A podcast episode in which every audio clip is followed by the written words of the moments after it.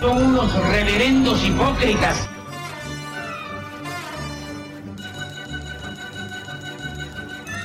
¿Por qué no suben a la tribuna a responderme si son tan hombrecitos? Tú te puedes reír, tú puedes decir lo que tú quieras, pero tú mientes.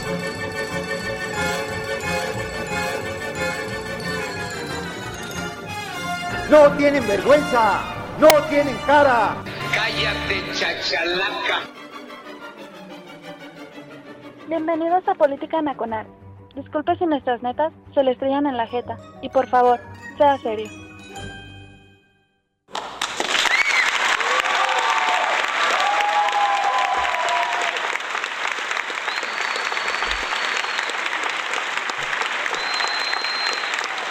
Gracias. Gracias. Hola a todos, soy Oscar Chavera dando comienzo a su charla de política este, muy amena. Esto es Política Nacional, aquí en radiotuteros.com, la casa de Política Nacional. Eh, gracias, chamacos, por acompañarnos. El pinche calorón está haciendo. Oiga, también hay calor en la, en la cabina, ¿no? Sí, como que sí nos hace falta unos BTUs más en el clima porque está haciendo calorón. Eh, pero traemos nuestra bebida. Ya está usted aquí presente. Ya veo que se está congregando ahí la gente en el TAG, los rudos del TAG. sí, oiga, varios de los rudos del TAG andan haciendo buen cotorreo en el Spaces de los jueves de Política Nacional. Así es que si usted en algún momento el jueves no tiene nada que hacer, pues póngale, eh, vamos amenizando tranquilamente. Como precopa, podríamos decirlo así, los jueves eh, entre 8 y 9 de la noche, dependiendo del día. Ahí lo checaré usted. Hay micrófono abierto para que usted pueda mentarnos la madre, saludar a, las tías caderonas, ¿no? Que siempre están invitadas, por supuesto. Eh, eh, mentarle la madre al presidente, apostarle al frustra azul, no sé, es open mic, ¿no? Puede hacer usted un stand-up, eh, parodiar la mañanera, como usted quiera, ¿no? Los jueves eh, de política nacional por ahí de las 20 eh, horas en, ese, en esa nueva tecnología que nos permite el Spaces de Twitter, que se está eh, este, poniendo muy chingón, ¿no? Eh, obviamente, pues aquí estamos en el programa tradicional, ¿sí? Y mire, ya llegó el alcalde de la Frienson, que nos va a mandar una de Jack Daniels reposado de varios años. Gracias, alcalde, se le agradezco enormemente, aquí lo recibiríamos. Ya, ya, también está ahí Eduardo Villasana, entonces ya hay quórum suficiente como para empezar este desmadre y qué bueno, ¿no? Que estamos todos presentes porque pues ya ah, hoy es el retorno del maestro Don Vix, qué bueno, porque ya teníamos bastantito que no lo teníamos aquí.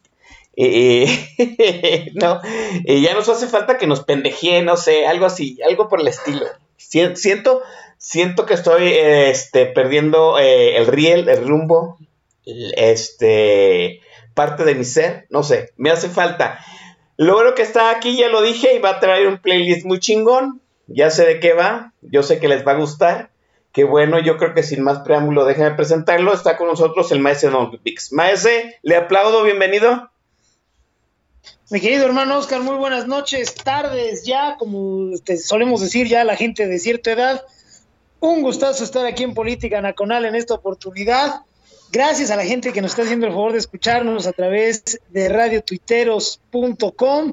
Un placer estar de regreso acá en Política Nacional, de verdad, ya, ya hacía falta. Qué bueno que, se da la oportunidad. Y mira nada más qué pinche lujo a una semana de la elección. Entonces, qué chulada. Qué chulada, sí, una estamos a nueve días de la elección. Cada vez se está poniendo más cardíaco el asunto. Va a ser un final de fotografía un photo finish muy cabrón. Yo, yo creo que desde hacía un buen ratote, estaba haciendo yo en memoria desde cuando no había sentido una elección intermedia así como esta. Yo creo que desde la, no sé, desde la elección intermedia de Cedillo, cuando estábamos con la crisis hasta el cuello, sí, y la verdad no sabíamos cómo chingados salir de ese desmadre. Al final creo que nos fue bien, déjeme decirlo y retomar parte de la plática que tuvimos la última vez que estuvo el maestro Don Vix aquí. Un, comentario que se me quedó muy grabado mucho en la cabeza y que yo creo que nos da pie para el tema que tenemos en este, en este viernes. usted hablaba, maestro Don Vix, de las elecciones de el, del 88, eh, el fraude electoral, por supuesto, eh, una elección pues que eh, se, nos cayó, se le cayó el sistema, llena de incertidumbres, este, al final pues no, nunca se pudo comprobar que había habido este fraude, aunque pues vamos, como dicen, no tengo, no tengo pruebas, pero no tengo dudas. Fue una ruptura de pactos, una ruptura de pactos dentro del PRI, entre eh, tecnócratas y pues, la vieja guardia del revolucionario institucional. Fue una ruptura del sistema con la sociedad, una ruptura de la presidencia imperial, pues con una generación, ¿no? Así, la generación a la que pertenecemos el maestro Don Vix y yo. Y me quedó muy grabado, maestro, una frase que usted dijo que supimos atemperarnos, supimos, eh, vamos, eh, estar tranquilos, no echar las vistas por delante y supimos construir una transición que nos costó quizá una década más, pero me parece que aquella temperancia, aquella tranquilidad, aquella eh, brega de, determinada nos dio pues un periodo aproximadamente de 20 años de, de bonanza, de estabilidad económica, de este de cambios políticos importantes en el país. Y yo me pregunto si ahorita estamos en ese talante, maestro, porque siento que nuevamente esta elección nos va a traer ruptura de muchos pactos, entre ellos la confianza de la sociedad para con sus instituciones, para con el sistema democrático que tardamos mucho tiempo en construir, maestro. Sí, Oscar, mira, no creo que, que traigamos el mismo temple que en aquella época. Cuando llega la elección del 88, ya traíamos por lo menos un sexenio de efervescencia política. Ya se habían levantado las voces del maquío, ya había venido un eh, cisma en el sistema político mexicano a través de la corriente democrática del PRI. Desde el mero inicio del sexenio de Miguel de la Madrid, ya había una sociedad muy enfocada, todavía no movilizada en el 82, pero sí muy enfocada, ya sabían lo que estaba pasando, que estaba mal y tenían que moverse. Después de la expropiación, la nacionalización bancaria que le llamó López Portillo, eh, el inicio del sexenio de la Madrid lo hace, pues obviamente ya bajo una vigilancia muy hostil de la sociedad. Entonces, si no ya eh, movilizados, por lo menos en el 82 sí ya estábamos enfocados, de tal suerte que seis años después, ese enfoque y esa efervescencia ya habían colocado a la sociedad en movimiento.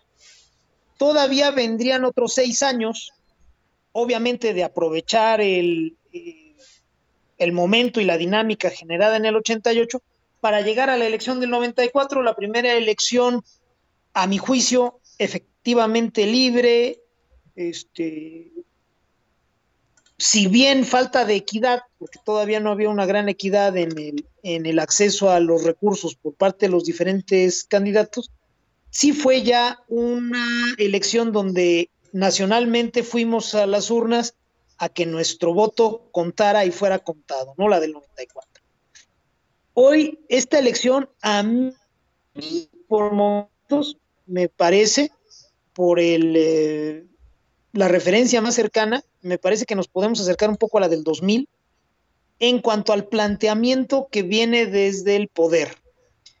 Esto es, tenemos un régimen, en este caso fallido, en el 2000 pues había sido un régimen sumamente exitoso, la famosa dictadura perfecta de Vargas Llosa. En este caso tenemos un régimen fallido, pero eh, si en aquel tiempo venía de 55, 60 años este, el modelo ya dando las últimas y no sabíamos qué iba a suceder, si eh, se iban a respetar los resultados, etcétera. Ahora estamos en una situación donde el régimen está a punto de explotar, es una suerte de versión paródica, barata, pitera, pinchita, para decirlo claramente, de lo que fue el régimen al que nos enfrentamos en el 2000 en las urnas, Y yo siento que hasta ahí se acaba la similitud.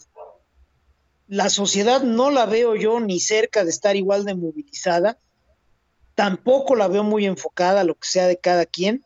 Estoy hablando en términos generales, obviamente hay un chingo de gente bien enfocada y bien movilizada, pero pues ya cuando los ves contra el panorama general, pues no son mayoría.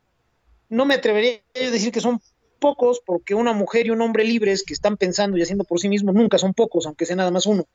Pero sí me atrevo a decir que no son mayoría.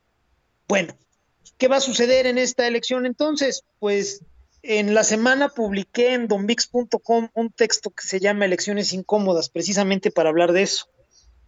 Estamos acercándonos a la primera elección incómoda para muchas personas. Los mexicanos que nacieron por ahí de mediados de los 90 no conocieron, que no lo registraron, elecciones incómodas como fue 94, 97, la intermedia y 2000. Así es. Y obviamente más para atrás, ¿no? Entonces quiere decir que la gran masa votante y sobre todo la gran masa opinante en redes sociales en México no sabe lo que es una elección incómoda. ¿A qué le llamo una elección incómoda? Pues una elección donde los ánimos están crispados, lo general, una elección donde no sabemos si el régimen va a aceptar los resultados, si va a intentar reventar la elección. Hacer fraude no, porque no se puede. Eso también hay que decirlo muy claro, Oscar. Así es. Porque los nervios le ganan a la banda y ya empiezan a hablar de, híjole, están preparando el fraude, fraude mis huevos. No puede haber fraude electoral, al menos no en los términos en los que se expresan. La talacha está a prueba de balas. Lo que sí puede suceder es que el régimen intente reventar la elección sin más, no nada más ensuciarla, sino de plano reventarla. Entonces sí, nos estamos acercando a una elección incómoda y hay muchas personas que no están sabiendo lidiar con eso, Oscar. Yo lo veo todos los días en redes sociales. Hay que hacer el llamado, creo yo, y ese sería el primer punto de este programa, si te parece bien. Hay que hacer un llamado a que la gente se serene. Tú lo decías hace, hace rato, hay que atemperarnos, a ver, tranquilos, no se vuelvan locos. Hasta el día 6 por la madrugada lo voy a seguir diciendo Quizá haya personas que digan que ya es muy tarde hacer este llamado, que es extemporáneo. A mí me parece que hacer lo correcto nunca es inoportuno. Entonces, pues hasta la madrugada del 6 e incluso a lo largo de la jornada del 6, voy a seguir haciendo llamados a que la banda pues no se nos ponga tan nerviosa, porque cuando te pones nervioso, pues tú lo sabes, ya nosotros este, las hemos visto casi todas. Cuando te pones nervioso es cuando más cagas. Entonces vamos a llevárnosla tranquilos. Así es, me parece que el llamado debe de ser generalizado. Lo comentabas en, un jueves de política nacional. A mí me parece que hemos olvidado enormemente que las casillas están blindadas, al menos la mayoría de ellas, ¿sí? Este, es imposible hacer un fraude este, generalizado, como en los términos en que llegamos a conocerlos, por supuesto. Y, yo lo decía el jueves, hay que tenerle confianza a la gente que va a estar en las casillas, porque al fin y al cabo son ciudadanos como son nosotros y son nuestros propios vecinos, maese. Creo que es una, eh, ha sido una campaña eh, en donde, ¿cómo decirlo de esta forma? Nos hemos fallado a nosotros mismos en la confianza de nuestras decisiones y en la confianza de lo que hemos construido a lo largo de muchos años. Muy probablemente, maese, porque, eh, como usted bien dice, hay una generación que no ha visto resistir esa confianza en un sistema que nosotros ya vimos pues funciona y puede resistir eso y más, Maese. Sí, el modelo que tenemos ahora electoral, pues está blindado, está a prueba de balas. El ciudadano que desde el inicio del entonces Instituto Federal Electoral, ahí está en el centro de la elección, ahora está más capacitado. Nosotros estamos participando en las elecciones en forma así generalizada, convocados por la autoridad electoral en forma nacional desde 1994. Entonces, si eh, pues hacemos cuentas de que cada elección tenemos a miles de ciudadanos capacitándose y participando, y cada tres años a nivel nacional es lo mismo, la presidencial y la intermedia, y luego le sumas los procesos locales, que caen en otros años, que no son concurrentes, y entonces requieren otros ciudadanos capacitándose, pues ya tenemos un capital cívico bien importante en términos de elecciones.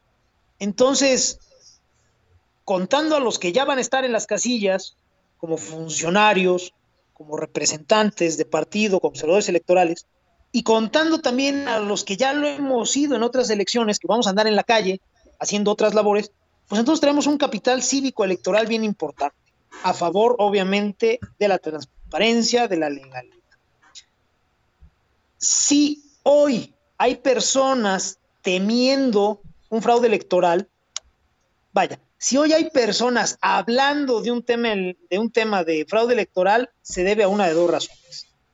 O son ignorantes y no saben cómo se realiza una elección y les ganan los nervios y salen a decir una pendejada, o bien son hijos de puta que saben que no se puede hacer fraude, pero les interesa sembrar esa noción.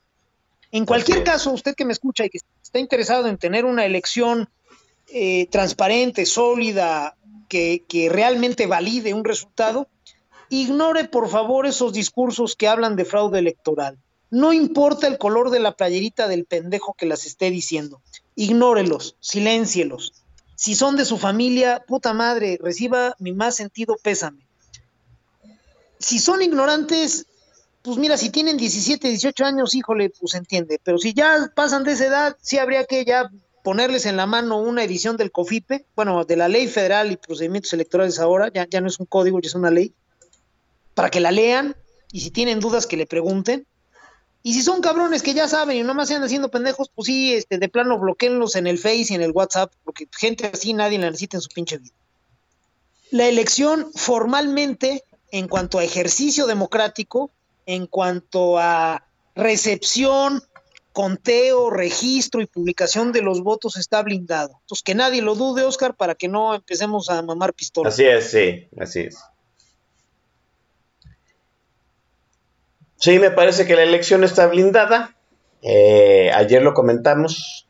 Si algo se va a enturbiar, va a ser el proceso fuera de las casillas, hay que salir a votar. Primero necesitamos empezar la primera parte del proceso, que fue pues este, las campañas, la capacitación de los este, de las personas que van a estar en las casillas. Necesitamos hacer que el proceso funcione, que el siguiente engrane, que la gente salga a votar, funcione para, eh, pues de alguna forma, tener confianza en lo que va a suceder. Lo que viene después ya no es una cuestión de los ciudadanos, es una cuestión del sistema. Necesitamos volver a tener confianza en lo que hemos creado, porque es lo que tenemos, Maese. Y me parece que eh, no es poca cosa lo que aún conservamos y debemos de defender.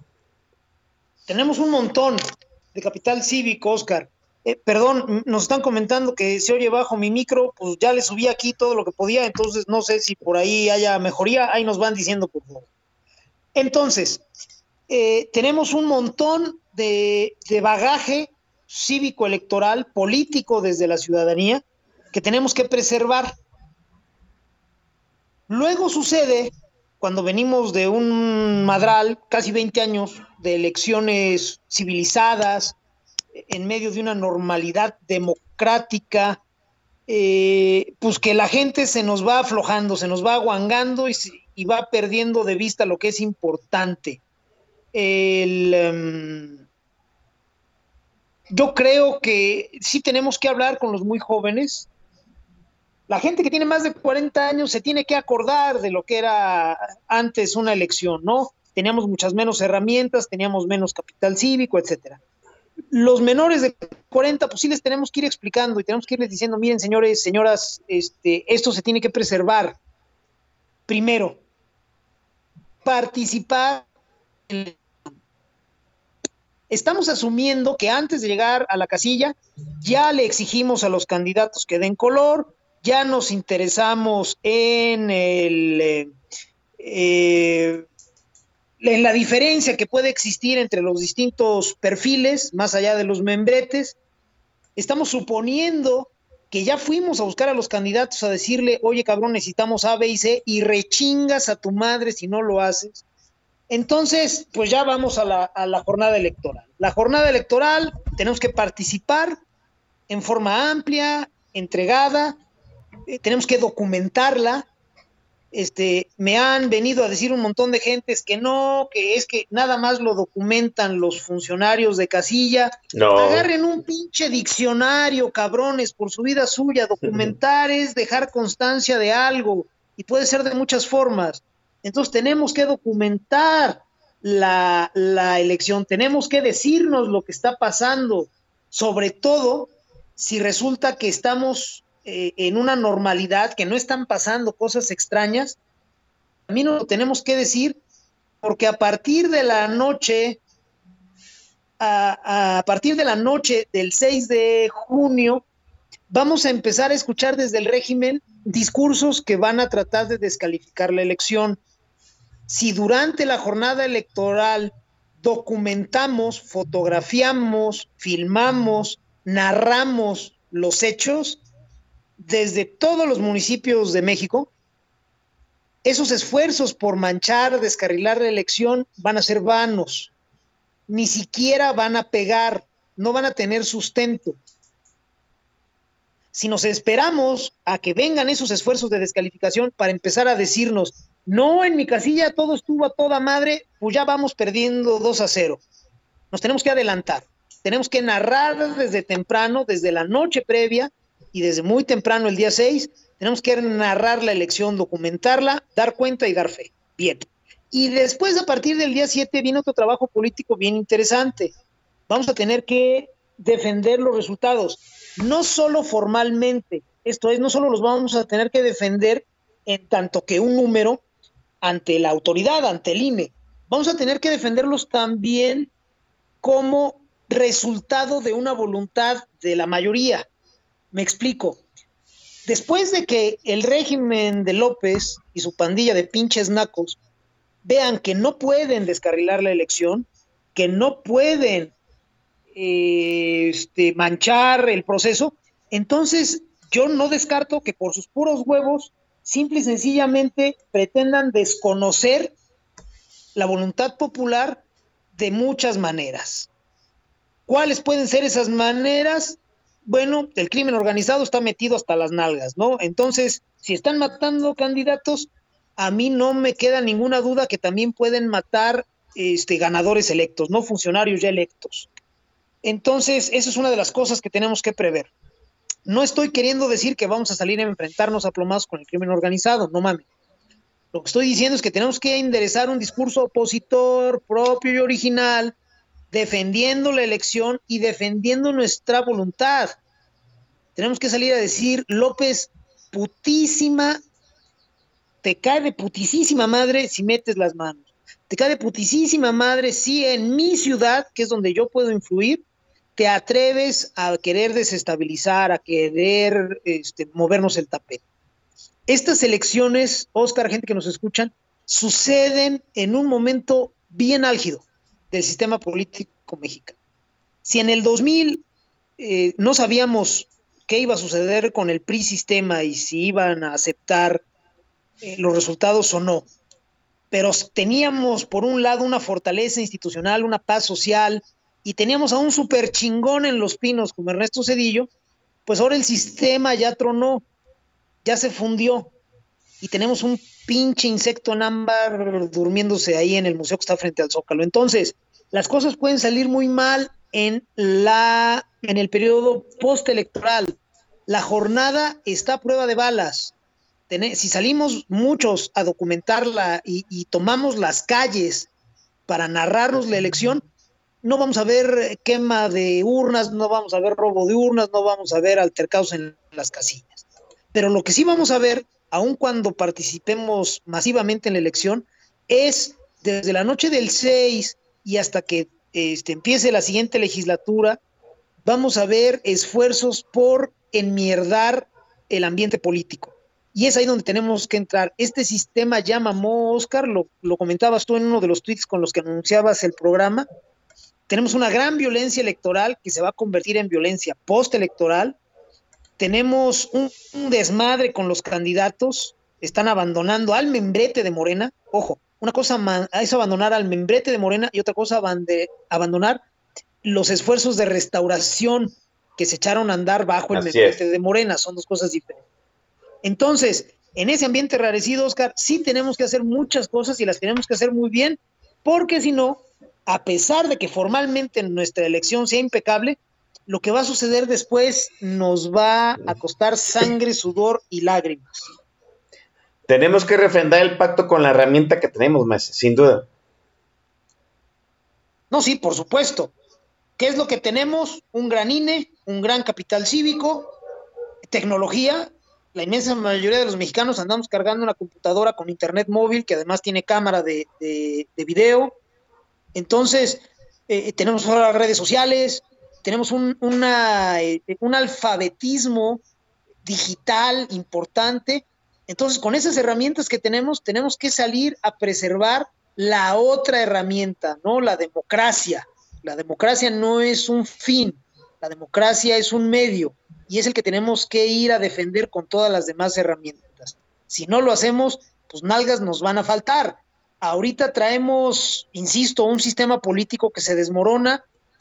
Morena nunca fue el PRI, nunca fue un partido, es un pinche muégano. Macario Esquetino en el primer día lo definió como un zoológico y lo definió muy bien no tienen disciplina, entonces de esa chingadera de partido no podemos esperar orden, disciplina, eh, sensatez, autocontención.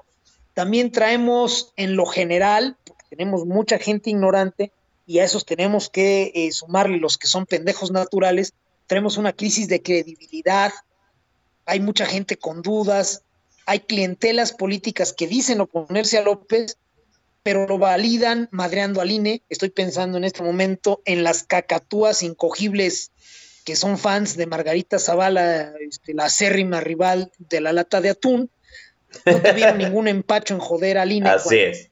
El borracho, el enano borracho genocida se le fue encima. Entonces, esa crisis de credibilidad, esa falta de institucionalidad en Morena, esa violencia electoral que se va a convertir en pues, electoral, y desde luego el pinche rollito pendejo de López todas las mañanas desde el cagadero que hace su kermés, son cosas que debemos de tomar bien en cuenta, Oscar, y movernos muy bien, porque lo que viene va a estar complicado. Así es, vamos dejando la conversación aquí con el maestro Don Vix, es política nacional, ya lo sabe usted, nos vamos a una, a una pausa musical de refil y yo le cedo el control de la consola al maestro Don Vix. Maestro, adelante con todísimo gusto, mi querido hermano, vamos a poner música puta súper bien hecha, auténtica curaduría pop de la década de los 80. Todos y todas, chiquillos y chiquillas, se van a poner a bailar porque, pues, no mamen, esta canción, todas las de este grupo, pero esta en especial es un pinche himno. Los más agrios, jetones en el antro, pendencieros, sonaba esta canción y se paraban a bailar con coreografía. No me van a dejar este, mentir.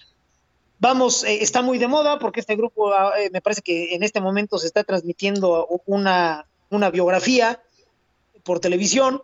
Entonces, pues nos va a hacer muy felices a todos. Un grupo que fue semillero de grandísimos artistas que salieron de ahí y también de un analista económico que ahora trabaja en CNN, el señor este, Javier Servia, un tipo de lo más serio y profesional, que bueno, empezó a ganarse sus centavitos vestido con ropa este, de colores chillantes y metálica. Me refiero al grupo Menudo y todos nos ponemos de pie. Y la canción se llama, es su gran clásico, quiero que todos se levanten a bailarla, la canción se llama Claridad, cuando son las 8 de la noche con 29 minutos tiempo del centro de México, al término de ella el staff de política nacional, Oscar Chavira y el Don Bis,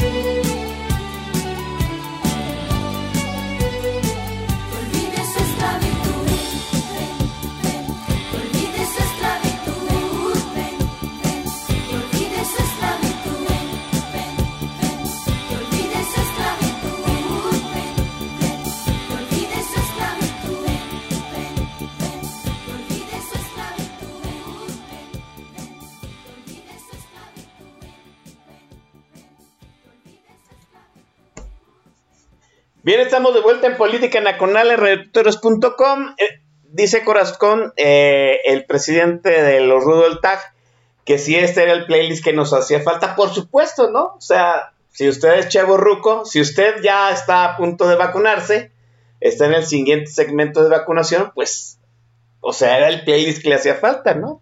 Estamos chupando tranquilos, estamos con nuestras bebidas, relax y menudo, pues está bien, ¿no?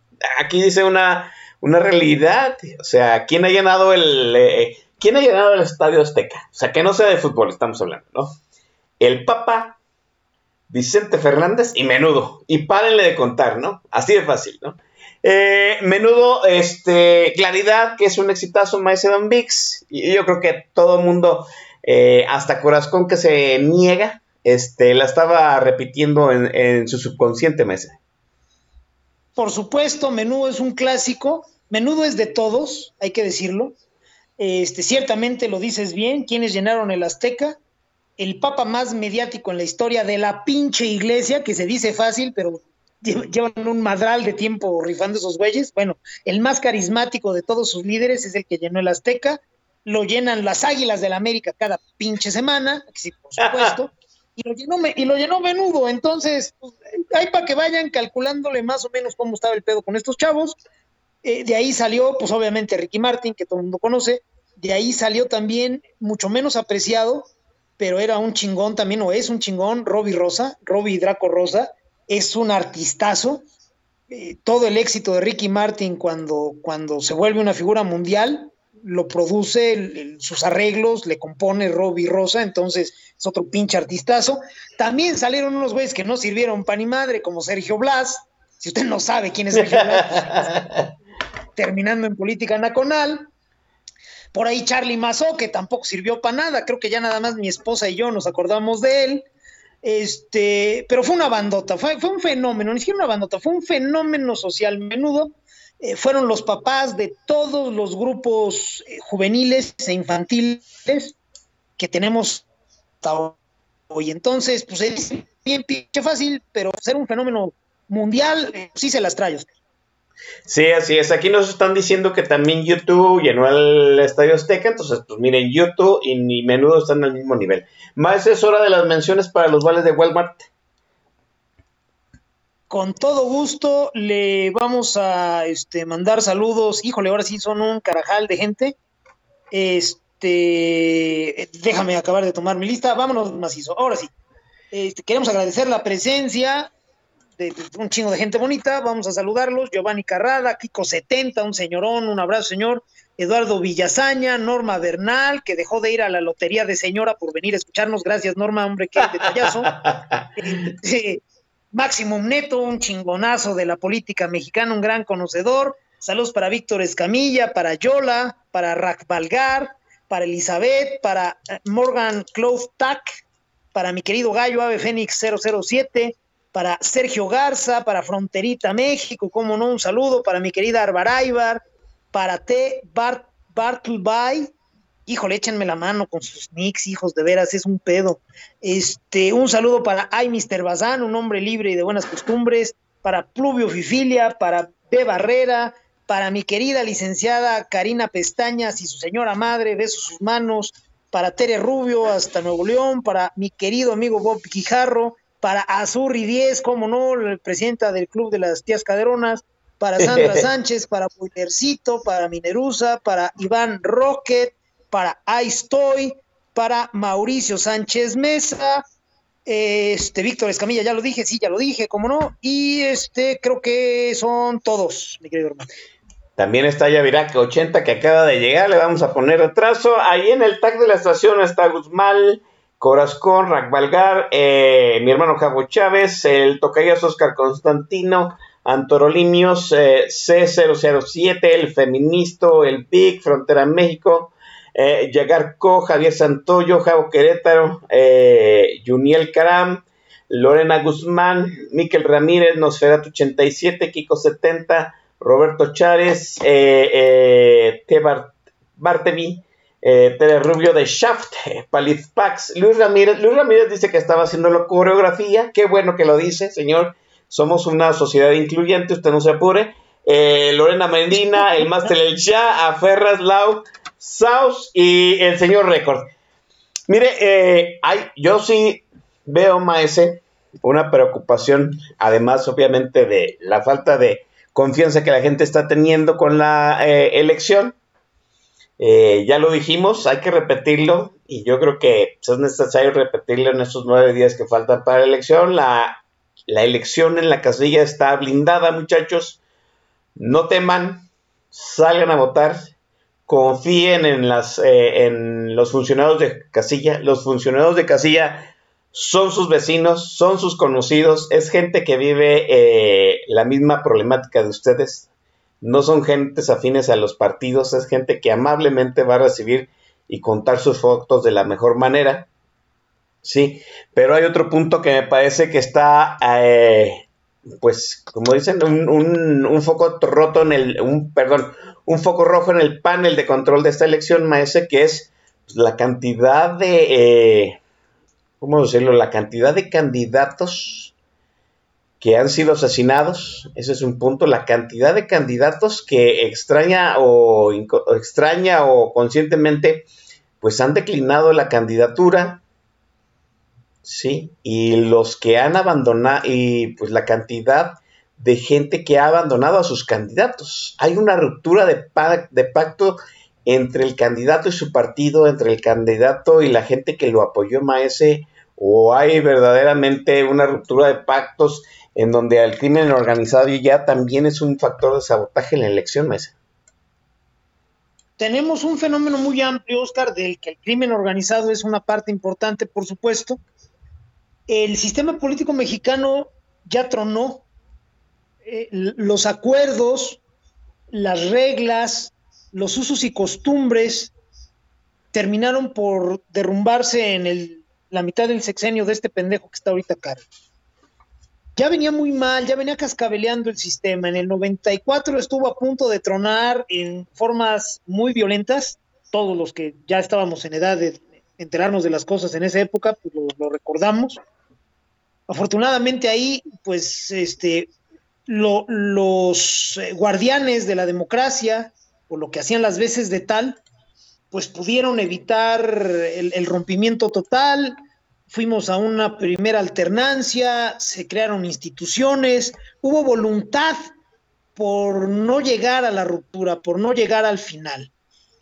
Tristemente la alternancia no nos salió como hubiéramos querido y pues ya llegamos a donde llegamos, ¿no? El señor Andrés López pues es un pobre pendejo, es un güey miserable, chiquitito, ridículamente estúpido, entonces donde deberíamos de tener un, resorte aceitado este, de gran manufactura, pues tenemos una pinche piedra, ¿no? Entonces, el sistema, si no estaba patronar, pues con poner a López ahí ya tronó.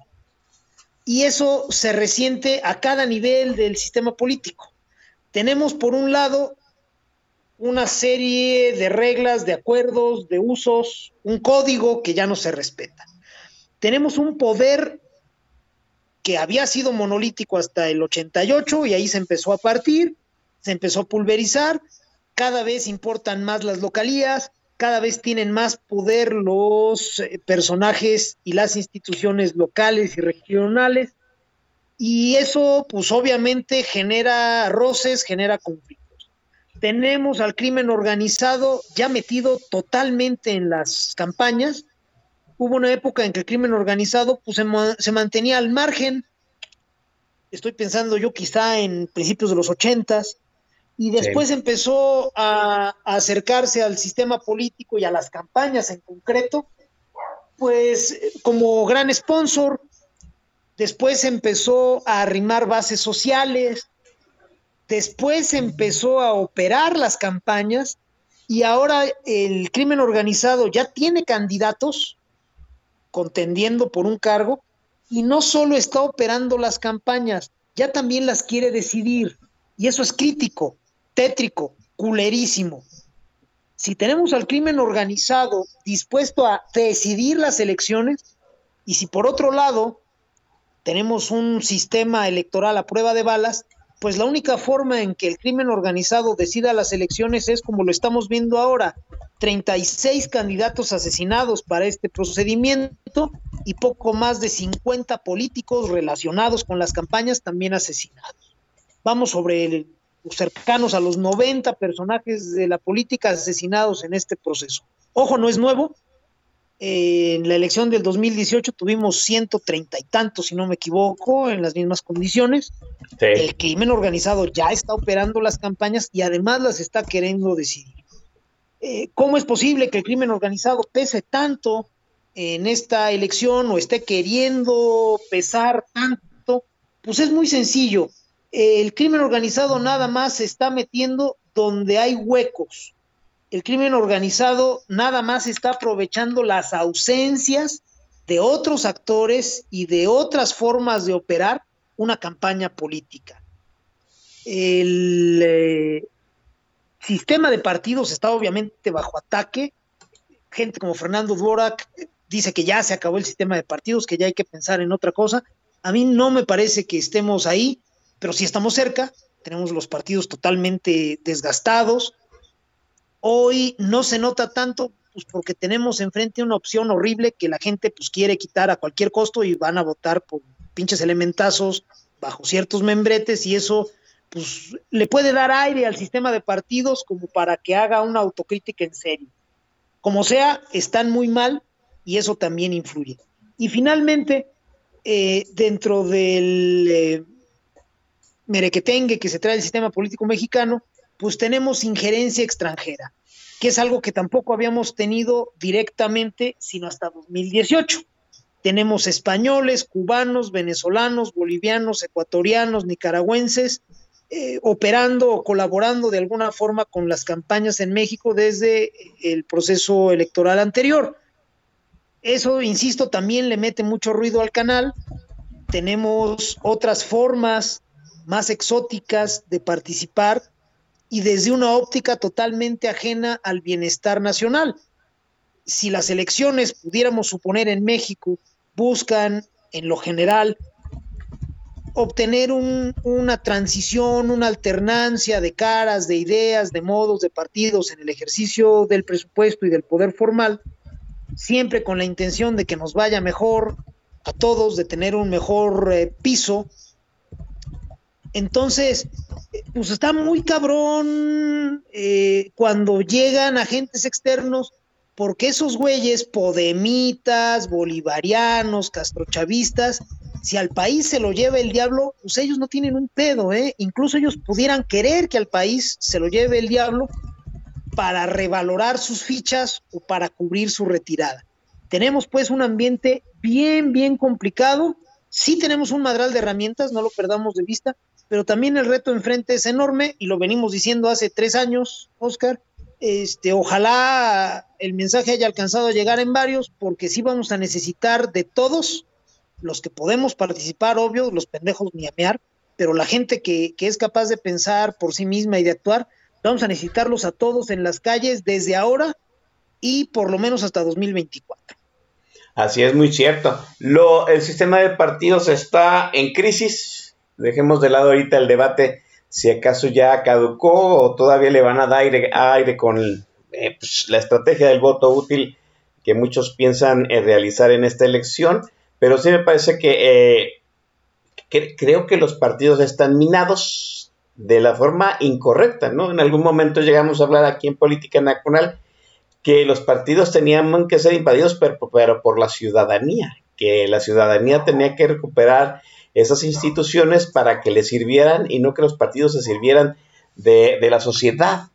Pero ah, me parece que los partidos después de la elección del 2018 no han entendido el, el cambio de tiempos, el cambio de rumbos, la inflexión que eh, derivó en este espantoso régimen de, de López y le ha fallado a la ciudadanía. La ciudadanía no los arropa de tal forma que pues ese vacío, ese, esa ruptura del pacto entre la sociedad y los partidos políticos han dado por consecuencia que pues, eh, pues ese vacío se llene eh, con candidatos este, de malos perfiles y de cola que le pisen, podríamos decirlo así, ¿no?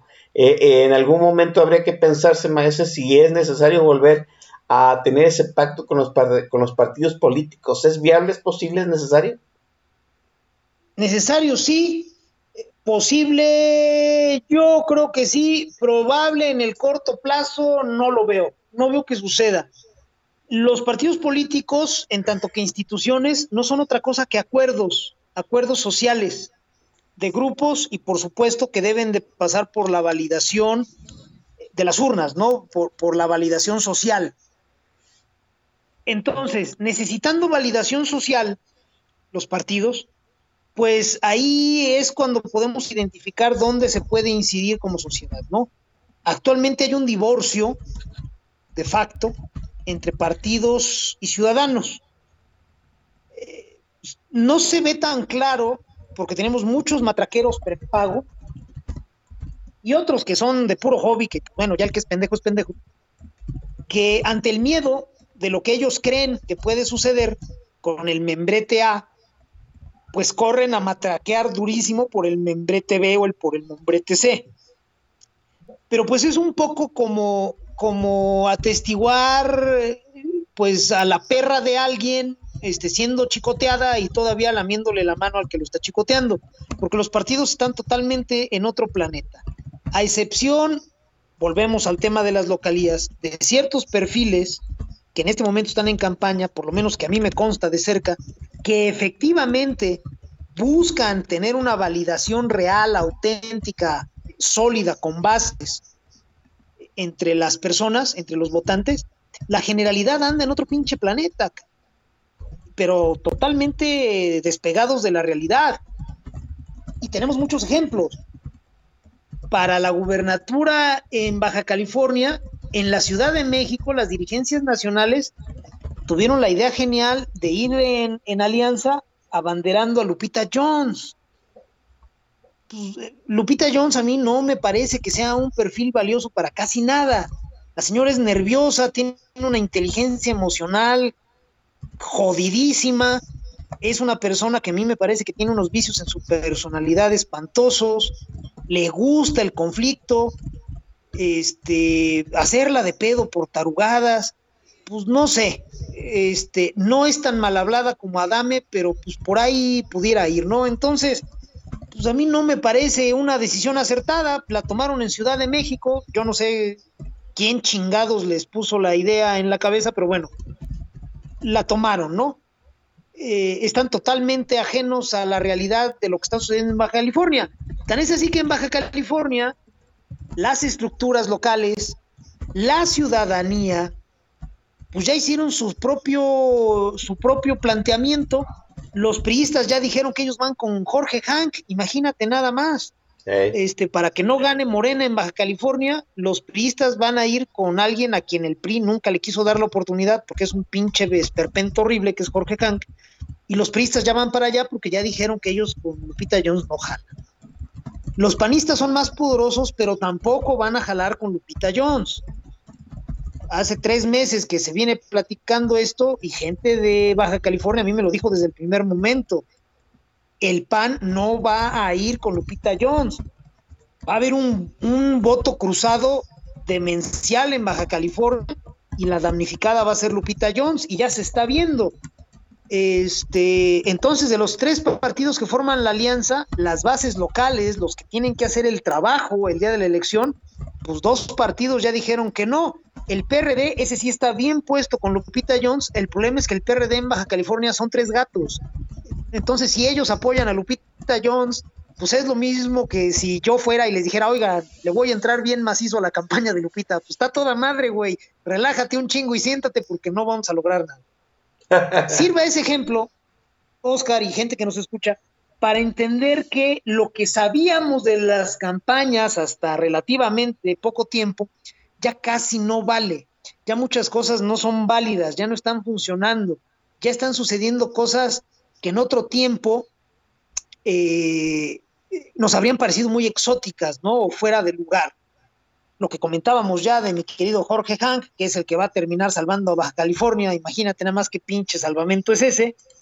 Lo que está sucediendo en Nuevo León, donde eh, una influencer, tiktokera, pues tiene a su esposo que por mera casualidad cobra como senador, punteando en las encuestas.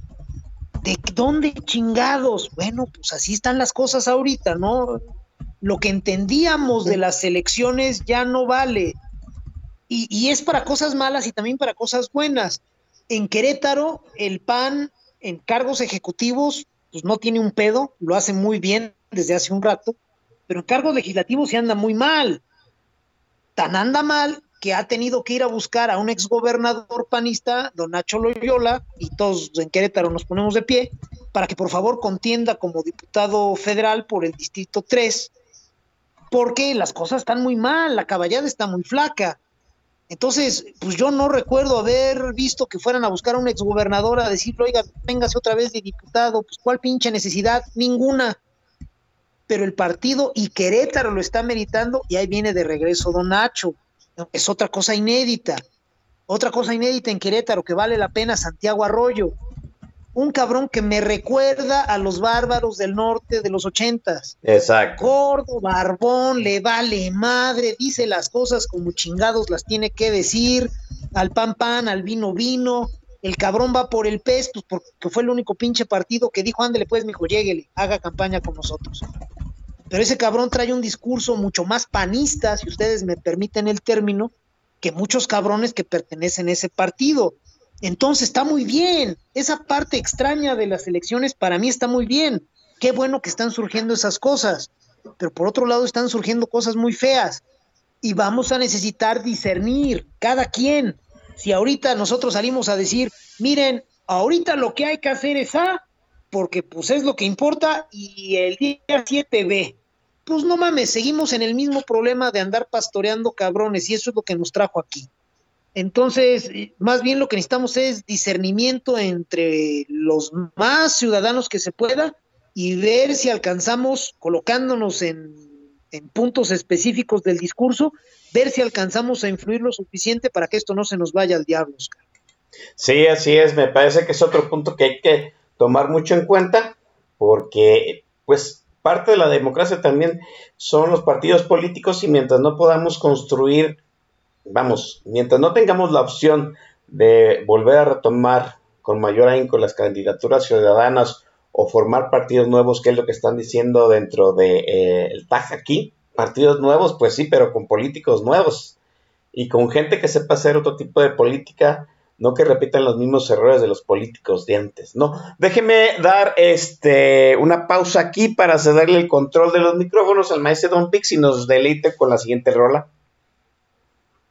Con todo gusto, hermano, vámonos con otro clasicazo de menudo, es una cosa maravillosa. La canción se llama Mi banda toca el rock. Imagínate nada más qué mamada.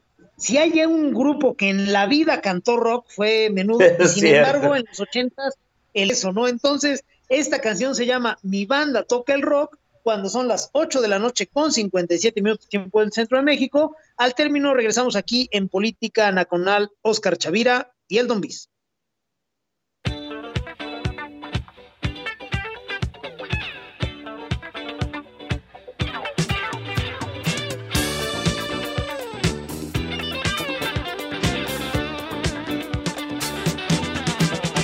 Y mi banda toca rock, lo demás cuando lo pide, saben de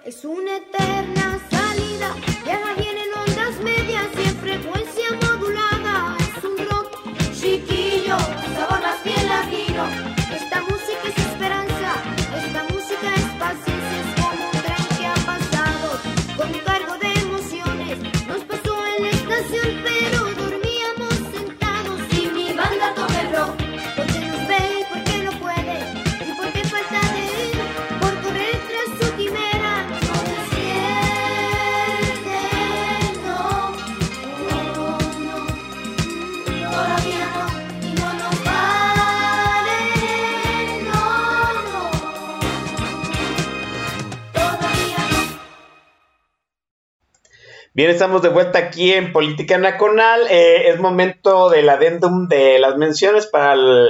Parece que toque la mitad de los vales de Walmart, Maese. Venga. Con todo gusto vamos a mandar saludos para Patti Rodu PN, me parece. Patti Rodu PN. Para eh, Ale Febre, de acá de Querétaro, un saludo. Para mi querido amigo Pali Plasencia, Pali Plax, un abrazo, señor. Qué gusto que nos escuches. Y un saludo también para un añejo amigo del HLDT, el mayor Armstrong. Mayor, qué pinche gusto saber que andas por acá, cabrón. Un abrazo. Y ahora sí fueron todos, mis queridos. Sí, un saludo a la gente que acaba de entrar al TAC. Está Cocolizo, está Arquiles Boy.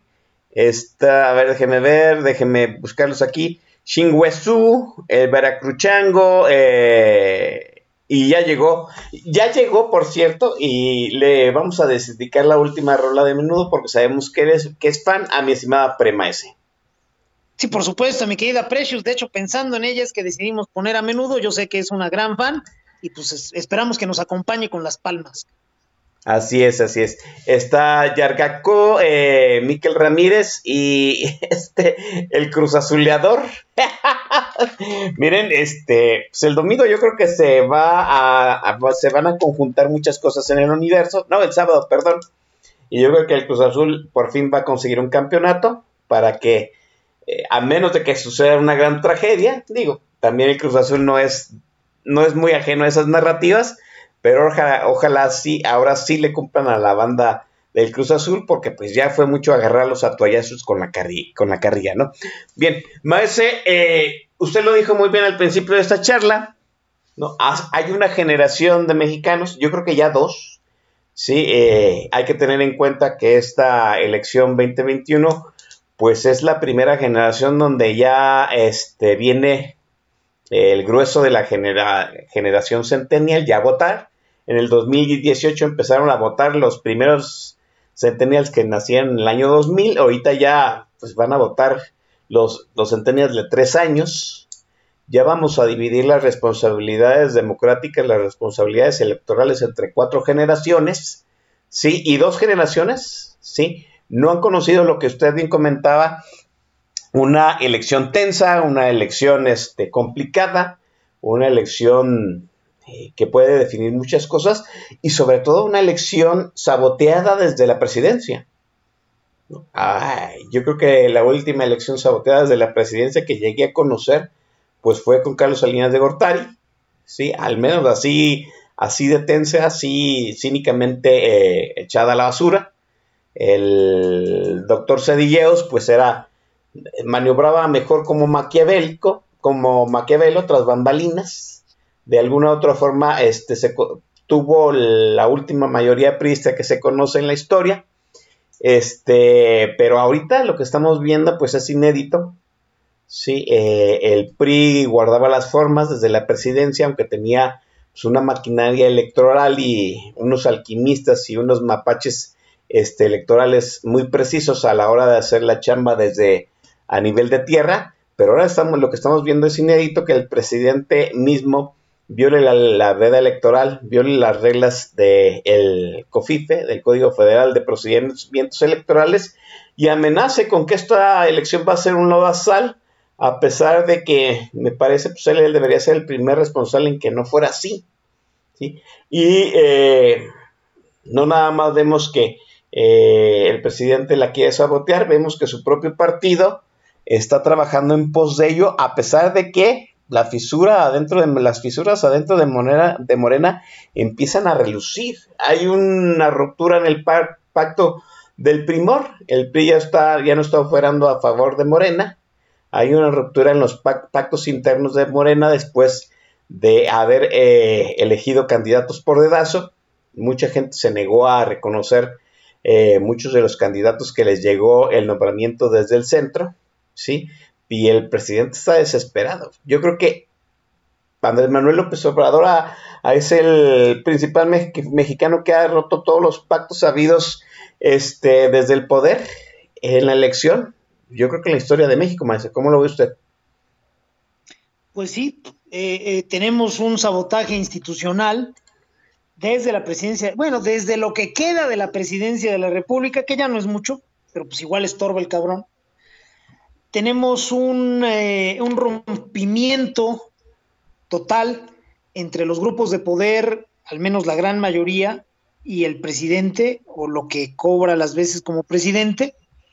Y ese es un tema bien importante, Oscar, porque lo que vemos de López es un desconcierto total, pues es un pobre pendejo al que metieron a un cuarto que no conoce, muy oscuro, y los güeyes que le habían sostenido la mano para irlo llevando, literalmente así, de la mano, para que no se perdiera, ya se la soltaron, ya le soltaron la, la mano, ya lo dejaron solo, ya le dijeron que ya nunca más este, no les cumplió, y ante la nueva coyuntura electoral, pues ya lo dejaron.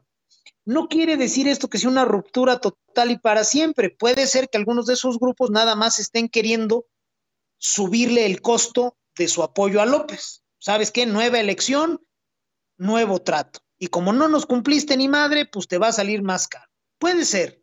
Algunos de ellos quizá estén en esa lógica. Otros, me parece, los menos pendejos, pues ya se dieron cuenta que a López le pueden dar 30 años de presidente y no les va a cumplir ni madre.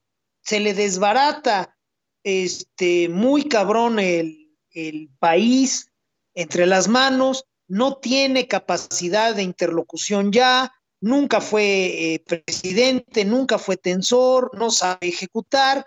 Entonces, pues la mayoría de los grupos ya le dijeron, ¿sabes qué, güey? Pues ya, va, va, yo me voy por mi cuenta. Entonces, la gran mayoría de los restauradores que se agruparon en torno a López para esta elección, perdón, para la elección del 2018, eh, van a dejar al membrete de Morena. Para eso fue Morena, ¿no? Para tener un membrete que pudiera darle viabilidad al proyecto de restauración o, en caso de que fallara, poder hacer que la gente se cebara en él, que el membrete fuera el que pagara el, el castigo y los grupos pudieran migrar en forma más o menos discreta hacia otras opciones, hacia otros membretes. Pues ya sucedió lo segundo. La restauración no se pudo llevar a cabo, se les dijo y se les advirtió que no se podía realizar, ni México ni el mundo son los mismos que en los 70, entonces pues estaba cantado que iba a fracasar han hecho un cagadero, nos ha costado a todos un madral en vidas, en dolor, en dinero, y no se pudo realizar la restauración. Entonces muchos de los restauradores ya dejaron solo a López y al membrete, ya los dejaron pagando, como siempre, ¿no? Ibas al antro y los gandallas decían, a ver, vamos a traernos al más pendejo para que sienta que es nuestro amigo y donde las cosas se pongan feas o simplemente cuando ya nos hayamos aburrido, pues nos vamos y que ese pendejo se quede pagando. Pues así le hicieron a López, así está sucediendo en este momento y nosotros como ciudadanos, al mismo tiempo que debemos de, darnos cuenta de lo que está sucediendo con López y con Morena, y saber que nunca más se les debe de dar una oportunidad ni a López ni a Morena, también tenemos que poner un ojo en los grupos de poder que ya se están yendo a otros membretes, que ya se están yendo a otras eh, opciones electorales para sobrevivir a la caída, al truene de Morena y después volver en una intentona o mantener el esfuerzo de recuperar sus privilegios. Un caso dramático, espantoso, terrible, es el de Jaime Martínez y Veloz, el señor, este, un viejo priista de toda la vida, que fue el encargado de organizar el mítico Tomas Taurinas, que en el 18 fue un férreo sostenedor de López y de Morena, y que todavía el año pasado era un furibundo morenista, y que ahora es candidato a diputado federal en Baja California por la Alianza por México. Dígame usted qué mamadas son esas. Bueno, pues ahí está Jaime Martínez Dívelos a toda madre, este, buscando el voto popular eh, con los logos de PRI, PAN y PRD. Son mamadas, sí son mamadas.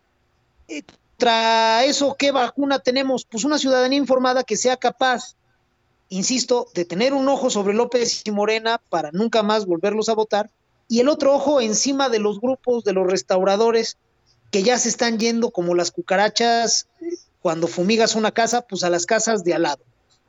Si la ciudadanía mexicana es capaz de hacer esa doble labor, pues yo creo que los restauradores se van a volver a quedar marginados, como en el 94, como en el 97, como en el 2000, y vamos a empezar a reconstruir este país.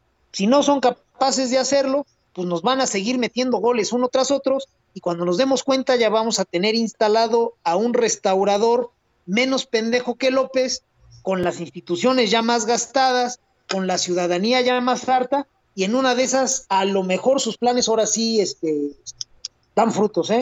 Cuidado con esos. E, eso es importante porque ahorita todo el mundo está manejando en, en, vamos, en su estrategia política que este, cuidar obviamente al presidente y los satélites, los satélites obvios del presidente. Pero estamos hablando que la, la diáspora de, de restauradores, de solapadores de este régimen, está en algunos sentidos regresando a los partidos tradicionales como utilizándolos como un refugio, ¿no? También en cierto sentido, pues llenando un vacío que dejaron otros candidatos y que no llegó a rellenar la ciudadanía con propuestas con perfiles ciudadanos. Veloz es uno de ellos y me parece muy obvio. Ah, ahorita déjenme decirlo así, estamos tan necesitados de ese discurso opositor, Maese, que me parece otro ejemplo claro de que no estamos haciendo las cosas bien y, este cuidando esa diáspora de, de, de cucarachas, como usted le llama, pues gente está validando el discurso de Muñoz Ledo, que vamos, ha sido uno de los mayores eh, artífices para que este, este gobierno se diera, vamos, para que la amalgama que es Morena, ese zoológico que llegó a agruparse y ganar la elección, se consolidara no como un partido político, sino como un movimiento electoral. Y ahorita a mí me parece que es eh, por dos, tres tweets, dos, tres comentarios, dos, tres entrevistas que ha dado Muñoz Ledo, le estamos validando nuevamente la etiqueta de opositor y nos así, eso es lo que debemos de cuidar más. Pues sí, eh, volvemos al tema, Oscar. Necesitamos una sociedad mucho más enfocada y después, ya que se haya enfocado, ya que sepa para dónde hay que jalar, más movilizada. No tenemos un, un recetario, no podemos pretender que se puede salir de este cagadero con, con recetas, con instrucciones precisas. El grave problema hoy, en este momento para México, es que las omisiones de 20 años en términos cívicos y políticos, pues nos están estallando en la cara. Estamos ante una serie de elecciones locales que tendrían que ser una oportunidad al desagregar el discurso de lo nacional a lo local, nos tendría que dar una muy buena oportunidad de trascender en forma más o menos expedita Morena. Cierto. El tema sería ser capaz de elegir buenos perfiles, de enfocarnos ahí. Tristemente tenemos mucho subsidiado intelectual, tenemos mucho pendejo, pues digo, hay que decirlo, no, no, ahora sí que aquí no venimos a caerle bien a nadie, tenemos mucho pendejo que toda su vida ha hecho el menor esfuerzo en términos cívicos y ahora vienen y le dicen que la forma de salvar a México es, pues nada más hacer el mínimo, lo que siempre ha hecho, ¿no? A ver, tú siempre has votado por este color y te ha valido madre los perfiles y eh, además te has desentendido de los procesos cívicos entre elecciones, no nada más te preocupas por la elección como tal. Eso es lo que tú, mexicanito Average, siempre has hecho. Y hoy vengo a decirte que la manera de salvar a México es exactamente esa. Vota por colores, no te fijes en los perfiles, desentiéndete de, de cualquier otro tipo de análisis y con eso vas a salvar a México. Pues no mames, al mexicanito huevón que prefiere ganarse 10 pesos rascándose las nalgas que mil pesos trabajando, le viene de perlas esa instrucción. Y no solo le viene de perlas, tristemente además le mandas un mensaje terrible porque le estás haciendo creer que de verdad está haciendo algo útil cuando en realidad se está haciendo pendejo como en todas las elecciones pasadas. Eso es, lo, eso es contra lo primero que tendríamos que ir. Eso es contra lo primero que tendríamos que estar enderezando un discurso. No, mijos, no sean pendejos. Traemos un, un cagadero fabuloso en salud, en economía, en libertades civiles, en gestión, en, en administración pública, eh, este, en fortaleza institucional. Pretender que ahorita lo único que hay que hacer es A, y lo demás, lo demás después ya lo vemos. Si se lo estuvieras diciendo a una sociedad muy politizada, a lo mejor tendría sentido, ¿no? A ver, cabrones, ustedes que siempre me atienden 10 temas cívicos al mismo tiempo, ahorita vamos a concentrarnos en este, hasta tal día. Y al día siguiente retomamos nuestros 10 temas cívicos de siempre, ¿les parece? Bueno, pues tendría sentido. Pero una sociedad como la mexicana, que muy a huevo atiende las elecciones, las atiende como el culo de mal, y hoy vienes y les dices, ¿saben qué? Todo lo demás que nunca han hecho, lo vemos después. Ahorita nos vamos a limitar a hacer la cagadera que siempre han hecho. ¿Les parece bien? Pues no mames. Los Beverly de Peralvillo de inmediato te van a suscribir y van a decir, a huevo, yo sabía que estaba haciendo lo correcto. Y pues ya se van a quedar muy satisfechos. Ir a una elección con una mayoría de votantes con esa mentalidad, pues no presagia nada bueno. Entonces convendría ir, este, ir enderezando el discurso en ese sentido, Oscar, porque si no, pues vamos a tener manadas de pendejos creyendo que están salvando al mundo y pues no mames. Así es, no es tan sencillo y es mucho cuesta arriba. Eh, vamos eh, dándole a la audiencia más eh, pues la última dosis de su curaduría musical. Vamos con todo gusto con otro de los clásicos. Este sí este, levantó polémica cuando salió esta canción, lo recuerdo bien. A muchas personas les parecía que tenía una connotación sexual. Yo digo que sí, sí, sí la tiene. Este, no pasa nada, es muy sutil, es muy ñoño además, pero pues estamos hablando de los ochentas y en los ochentas sí decías como, ay, madre santa, ¿qué están cantando esos muchachitos? La canción se llama Súbete a mi moto cuando son las nueve de la noche con 17 minutos tiempo del centro de México. Al terminar, regresamos aquí en Política Nacional, Oscar Chavira y Elton Biz.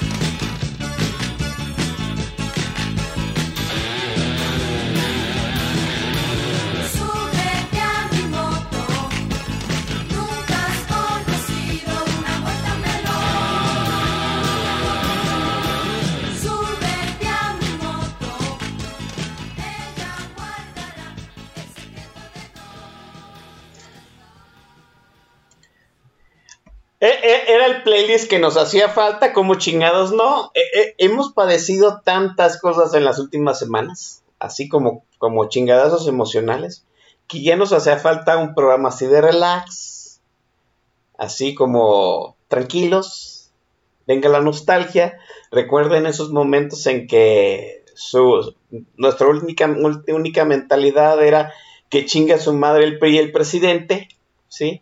Ahorita ya no está el PRI, pero que chinga su madre el presidente. Sí, es pura nostalgia, muchachos. Maese, pues un exitazo con su eh, playlist de menudo. Realmente es lo que estoy viendo ahorita en el timeline. La gente está feliz con el, con el playlist. Qué bueno que les agrade. Ojalá este, hayan bailado en sus casas. Yo sé que ahorita se estuvieron haciendo güeyes aquí en el timeline y en el tag de la estación. Ay, no mames, y esa ya no la conocí. No, no, no, mis huevos. Espero que hayan eh, levantado las posaderas y se hayan puesto a bailar, porque la realidad es que este grupo fue un fenómeno, nos dio un chingo de cosas, más allá de la música, entonces, pues, este, rendirle tributo es bonito y está bien. Así es, maese. Se viene, yo veo muchas situaciones cuesta arriba, se han roto muchos pactos, el manual de Carreño de, nuestra, de nuestro sistema político ya no funciona, ya no se sigue, ¿sí? Eh, muy probablemente porque pues, el principal promotor de ese manual de Carreño del sistema político mexicano era el presidente y ahora él es el primero en violarlo. Este, pero, ¿cómo decirlo de alguna forma?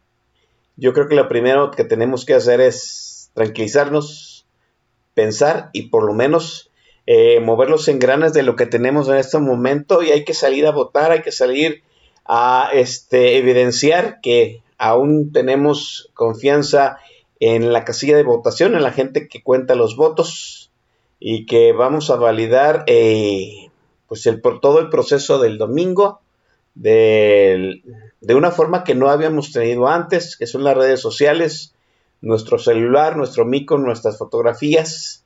Este, yo creo que es momento de saldar las heridas de este proceso electoral que ha dejado muchas, por supuesto, eh, hay que decidir bien y por lo mejor. Y pues esa noche eh, del 6 de junio hay que echarse una lipus, ir a dormir tranquilos y empezar a construir lo que viene después del día de la votación, Maese. Yo creo que sí, Oscar. Tenemos que entender que hay vida después del 6 de junio. Eh, parte de mi problema con el discurso simplón que se ha enderezado para que Juanito Pueblo mueva las nalgas es que eh, pues no existe otra cosa más que el 6 de junio, ¿no? Y entonces ya tienes gente que viene y te pregunta, oye, ¿y si el 6 de junio gana Morena? Pues igual te tienes que poner a chingarle, papá, gane quien gane. Cuesta el mismo trabajo hacer funcionar un diputado azul que un diputado guinda. Y nadie me lo viene a contar. Yo vivo en el Distrito 4 Federal de Querétaro y el diputado del PAN y una pinche piedra son lo mismo, cabrón. Hagan de cuenta, gente de Morena, el porcentaje de leyes que votó a favor de lo que mandaba López, la ausencia de, enfoque, eh, la hueva total y absoluta, la ignorancia, inclusive mi diputado, y lo estoy entrecomillando azul, no le pide nada a cualquier diputado de Morena. Entonces, Claro. Dejar de pensar que, que esto se trata de que Morena pierde y entonces ya estamos a toda madre, pero si Morena gana, entonces, ¿qué hacemos? Pues lo que tienes que hacer siempre, cabrón, mover las nalgas y poner a trabajar al que gane. Pues gane quien gane, lo tenemos que hacer trabajar, punto. Entonces, tenemos que entender eso. Gane quien gane el 6 de junio, localidad por localidad, porque ese es otro grave error. Están queriendo ver un conjunto de elecciones locales como si fuera una elección nacional y te preguntan, oye, ¿y si gana Morena? ¿Y si gana dónde, pendejo? En Querétaro nunca, güey. Aquí No. le vamos a meter todo el riel al 2 por 1 a Morena. Entonces no digas mamadas. Entonces, ese discurso sobresimplificado, nacional, de colores, hay que desecharlo. Tenemos que pensar que después del día 6 viene el día 7, obviamente, y vamos a tener que trabajar juntos. Un llamado a los ciudadanos para que por favor entiendan que los partidos primero acuerdan entre ellos que con el ciudadano. Entonces los ciudadanos primero tenemos que acordar entre nosotros antes que acordar con un partido. Vamos a bajarle ya la importancia a los colores y vamos a subírsela a las personas. El día 7 de junio nos vamos a levantar con algún resultado en nuestra localidad, no en México. Lo nacional cada vez importa menos y en esta elección vale madre, no importa nada. Ahorita lo que importa es lo local. Los propios diputados federales son representantes de una localía muy específica, que es un distrito electoral. Ni siquiera es un municipio, es un distrito, es más pequeño que un municipio. Entonces tenemos que entender que esta elección es local y que así es como la debemos de pelear. Y al día siguiente vamos a tener un madral de resultados. Cada quien en su localidad va a tener un resultado por diputado federal, por diputado local, por gobernador, por presidente municipal. Y con eso vamos a tener que trabajar. Necesitamos interlocución, necesitamos acuerdos. Este Pactos. sistema se está desmoronando. No tenemos, sí, por supuesto, pactos. Este sistema ya valió madre y no tenemos con qué sustituirlo. Si no nos movemos en este caos, los poquitos que trabajen, que se organicen, nos van a imponer a todos los demás el México de los siguientes 50 años. Así de importante es trabajar en torno a esta elección, no nada más ir a votar por un puto color. Lo que importa es el trabajo cívico. En este momento, durante la elección, durante la jornada electoral y en los días que vengan después de ella. Entre más mexicanos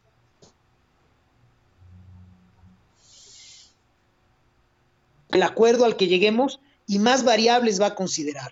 Entre menos mexicanos participemos más allá de la elección, los supuestos sobre los que se van a dar los nuevos acuerdos van a ser más escuetos, nos van a dejar fuera a más personas y esos acuerdos van a valer por los siguientes 50 años. Vamos a entenderlo ya así. Si lo logramos entender, vamos a estar bien, Oscar. Vamos a votar, sí.